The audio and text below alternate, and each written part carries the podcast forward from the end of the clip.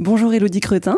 Bonjour. Vous êtes tatoueuse, mais vos tatouages ne sont pas classiques. Vous tatouez des sons, des animaux. Est-ce que vous pouvez nous raconter ce concept? Oui, alors en effet, euh, j'ai commencé ce projet que j'ai appelé le projet signature au pluriel parce que ça fait référence justement aux signatures sonores, euh, aux empreintes sonores des, animaux.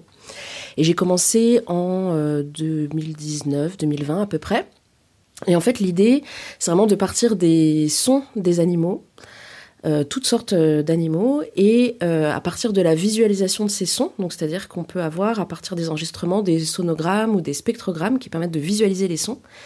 Et donc moi je dessine à partir de ça. à partir de ces spectrogrammes, je vais dessiner des motifs qui vont être du coup traduits en, en tatouage que je vais essayer de rendre un petit peu esthétique aussi, par exemple en les mettant en symétrie ou en superposition. Et puis en y ajoutant un petit peu de couleur, généralement j'ajoute un petit point bleu pour voilà un peu l'esthétisme aussi du, rendu final. Donc les gens me contactent euh, avec toutes sortes de demandes en me demandant euh, toutes sortes d'animaux. Donc pour moi c'est très plaisant aussi parce que ça me permet parfois de découvrir des animaux que je connaissais pas du tout. On m'a demandé par exemple le kakapo, euh, qui est un perroquet de Nouvelle-Zélande, qui malheureusement pour lui est un peu en voie d'extinction, donc qui fait l'objet vraiment d'une très forte protection. Mais voilà, je ne le connaissais pas, donc euh, grâce à, ma cliente, j'ai pu connaître cet animal-là, où on m'a demandé encore, par exemple, le knuckler à queue fourchue, qui est un rapace d'Amérique du Sud, voilà, que je connaissais pas. Sinon, on me demande aussi des animaux plus emblématiques, comme euh, la baleine, euh, l'aigle, ou alors des animaux auxquels j'aurais pas nécessairement pensé non plus, qui sont plus ordinaires ou communs, on va dire comme par exemple le blaireau ou euh, voilà. Ou euh, voilà des animaux plus euh, plus communs le crapaud ce genre d'animaux. Et voilà c'est vraiment en tout cas très très agréable pour moi de voir qu'il y a vraiment une grande diversité dans les dans les demandes et que ce projet là du coup peut vraiment s'étendre à quasiment voilà toutes les espèces animales et jusqu'aux animaux de compagnie aussi. Des, des gens me contactent pour leurs chats les animaux qui vivent enfin qui partagent leur quotidien où est-ce que vous avez découvert les spectrogrammes de cris d'animaux?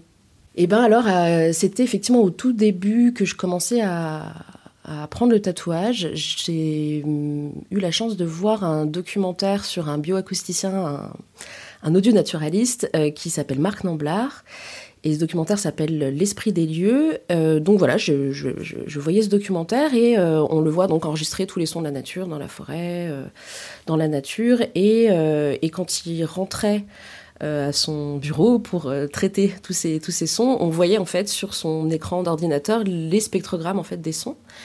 Et en fait, j'ai tout de suite trouvé ça hyper intéressant d'un point de vue graphique. J'ai trouvé ça vraiment très beau, ou en tout cas très. J'ai été très étonnée de voir la diversité aussi justement de, de ce que ça peut produire. Et euh, voilà, donc j'ai gardé ça dans un petit coin de ma tête en me disant oh là, mais ça pourrait faire des tatouages intéressants. Et puis quelques mois après, bah, écouté une émission de radio euh, lors d'un voyage en train. J'ai écouté un podcast de France Culture sur aussi des bioacousticiens qui enregistraient les chants des baleines. Ça m'a refait penser justement à cette, cette idée-là.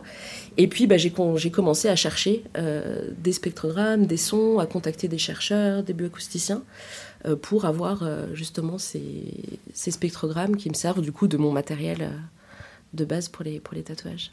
Ces spectrogrammes en dessin, ça ressemble à quoi? Alors, c'est pas forcément simple à expliquer euh, euh, sans, les, sans pouvoir les voir.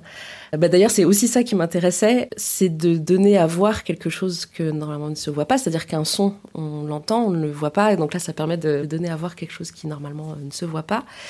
Euh, alors à quoi ça ressemble? En fait, c'est très très varié. Il peut y avoir des choses avec vraiment des lignes très très précises. Euh, parfois qui, sont, qui vont se répéter dans la hauteur. Euh, parfois, euh, ça va être plus complexe, plus entremêlé. et parfois, ça va rien donner du tout d'un point de vue graphique, c'est-à-dire que ça va être un petit peu tout comme, de la, comme du brouillard, on va dire ça comme ça. Par exemple, pour tout ce qui est pour les rugissements, les feulements, etc. Ça, c'est des choses dont moi je peux pas faire grand-chose. Mais disons, par exemple, Ouais, c'est ça. Il y en a, en fait, on va avoir toutes les harmoniques du son qui vont se, visualiser euh, comme ça en, hauteur, avec différentes lignes en hauteur. Ou alors, euh, certains oiseaux aussi qui vont vraiment faire des phrases entières. Euh, et donc, ça peut vraiment ressembler un peu à des partitions de musique ou à un langage inconnu, vraiment comme des notes ou comme des mots ou comme des symboles, des signes Et ça ressemble vraiment à un langage quelque part, et c'est visuellement vraiment toujours surprenant en fonction de chaque animal. Donc vous, faites un, vrai travail de recherche parce que vous allez quand même demander à des scientifiques euh, de vous faire parvenir des spectrogrammes. Ouais, alors il m'est arrivé effectivement de faire ça. Euh, ben, Marc Namblard, dont je parlais tout à l'heure, effectivement, m'a envoyé, euh, quelques, sons avec des spectrogrammes. Et sinon, je vais aussi trouver, en fait, tout simplement ça dans la littérature scientifique, donc dans les articles de ces chercheurs, où on peut trouver les représentations graphiques, donc les spectrogrammes, ou alors, sinon, dans euh, des bibliothèques sonores sur Internet, qui sont des sortes de grands Wikipédia des sons, et où on peut trouver, euh, voilà, pas tous les animaux, mais presque, euh, qui est alimenté par tous les gens qui les enregistrent. Et donc, je vais les trouver de cette manière-là.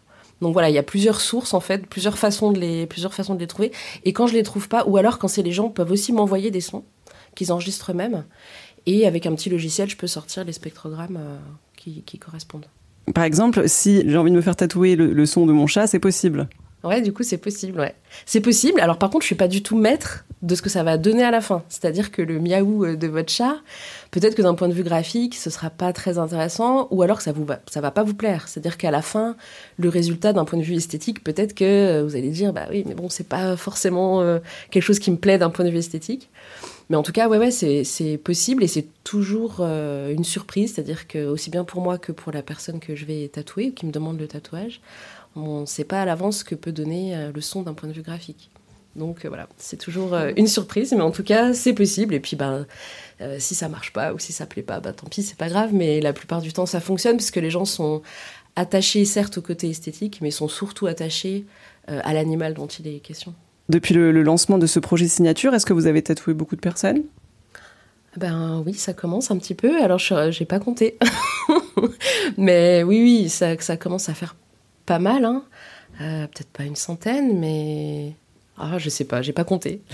Euh, mais il faut dire aussi que donc je tatoue à temps plein depuis le mois d'avril seulement. Et avant, je faisais ça, euh, j'ai fait ça pendant 4 ans et demi, 5 ans en parallèle de mon autre travail. Ce qui fait que je tatouais les les week-ends, pendant les vacances, etc. Donc c'est pas quelque chose que je faisais à plein temps. Donc c'est pour ça aussi qu'il n'y a pas non plus énormément encore, mais j'en ai déjà fait pas mal, ouais. C'était Elodie Cretin, une tatoueuse qui est installée à Marchaux dans le Doubs, et une partie de l'argent de ses tatouages de sons d'animaux est reversée à des associations scientifiques et de protection des espèces. Elodie travaille d'ailleurs sous le pseudonyme Mushi Tattoo.